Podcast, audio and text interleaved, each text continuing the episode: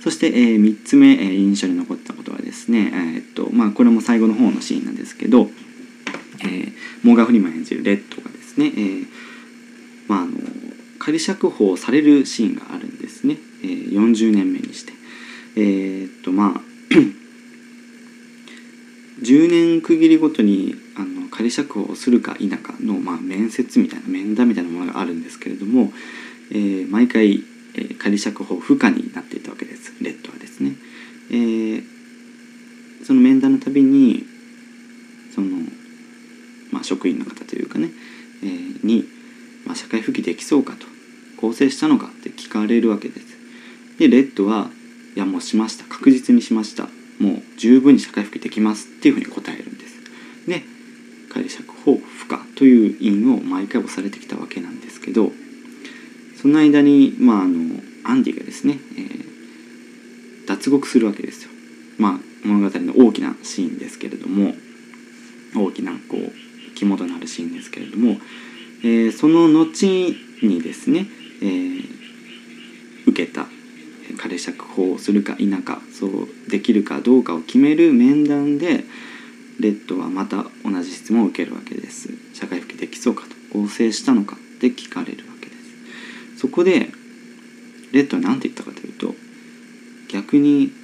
その構成という言葉それには何の意味があるんだって逆に聞き返すわけです。どういう意味なんだって聞いてえそれをこう社会復帰ができるかどうかのどうのこうのっていう説明をするんですけどいやそんなことは知ってると。でもそれは勝手に国が作った言葉であって本当に構成したかどうかなんてそんな言葉の言葉自体に意味なんてあるのかっていうふうに言うわけですよ。でまあ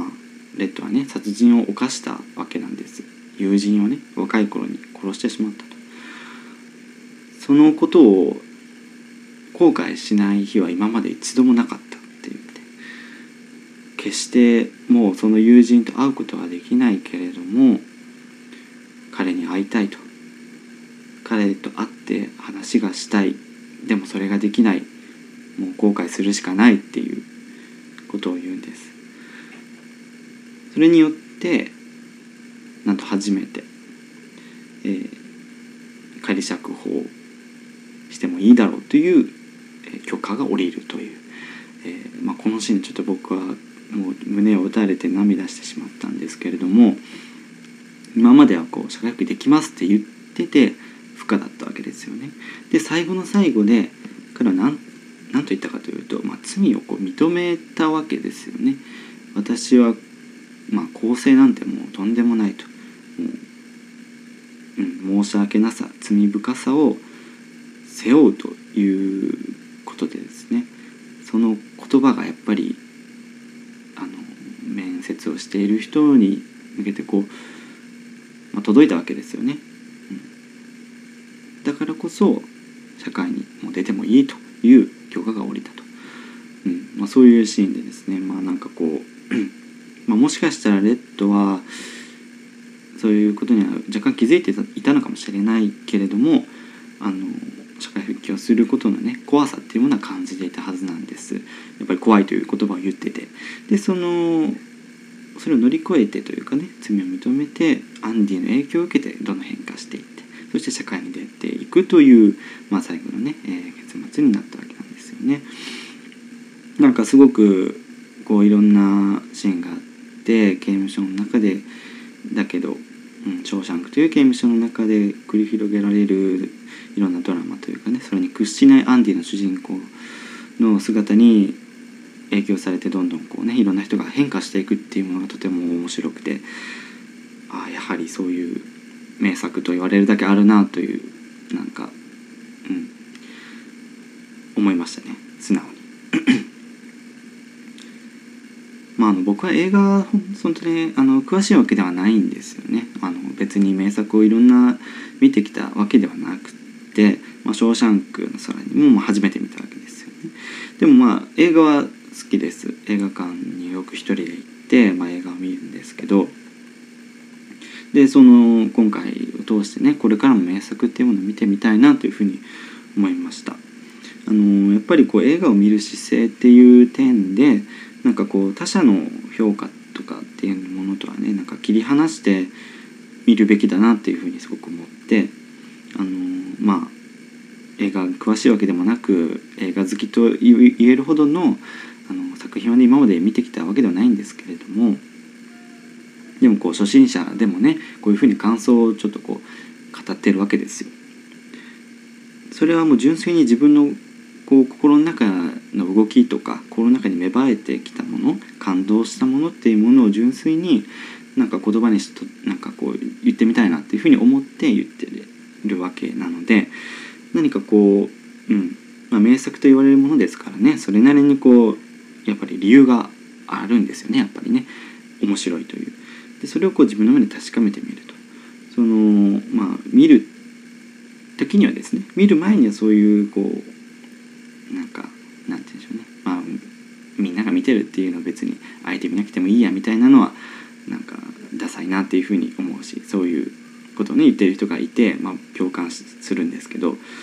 で実際に見る時にはやっぱり自分のこう感性でねこう見るっていう姿勢っていうのはすごく大事にしなきゃいけないなというふうに思し今までそういう映画っていうものをこう今まで見てきたわけではない。そういうのを積み上げてきたわけではないけれどもでもこう自分っていうパーソナルな部分は積み上げてきたわけでいろんな経験をしていろんなものを見てきてその自分がこの映画を見て感じることっていうものは人それぞれ違うわけですよね。だからそういう部分でなんかどう感じたかっていうものをなんか純粋に受け止める吐き出すっていう作業っていうものはなんかそれはそれでいいんじゃないかなというふうにこう勝手に自分で肯定してで今回ラジオでお話しさせていただいた次第です。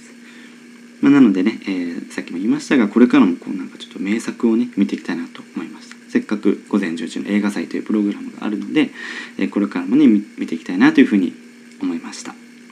はい、えー、ゴールデンウィークはですね、えー、映画なんて、えー、名作映画なんてね見てみたらどうでしょうか。そしてまたあの5月6日7日は作る点の春のオープンデーに、えー、ぜひね来てみてほしいなというふうに思っています。はい。えー、最後になりましたが、えー、おまかせナンバーを紹介してお別れです。おまかせナンバーとはラジオ DJ モルがおすすめするナンバーを聞く聞かないはお任せするという意味です。本当は流してもらいたいのですが著作権には勝てません。ということでですね今回ご紹介するおまかせナンバーは豆腐ビーツの What You Got という曲です。えー、っとまあ What You Got っていうのは、まあ、あるものあなたの中にあるものみたいな意味でまあ、よく英語の文ではですね「Show me what you got」っていう言葉を使って「お前にあるもの見せてみろ」っていうのね、まあ、結構喧嘩腰の言葉であったりしますけれども、まあ、お前自身のものお前の中に芽生えてるものとかお前が持ってるものみたいなねそういう価値観とか、えー、そういうもの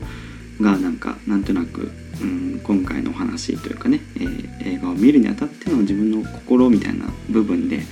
あのなんか合ってるかなと思って、えー、ぜひね聞いてみてほしいなと思います。あのミュージックビデオもですねなんか無料のダンス動画の素材をなんか3つつなげただけで作ったっていう なんかねなかなかシュールなやつなんですけど結構ねハイセンスな、えー、プロモーションビデオになってるのでぜひぜひねそちらも見てみてください。はい、えー、もしよかったら聞いてみてください。豆腐ビーツで What You Got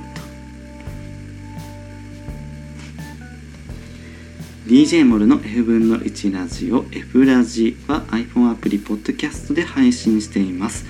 えー、ポッドキャストでは F 分の1裏切で検索してみてください。そして登録をお願いします。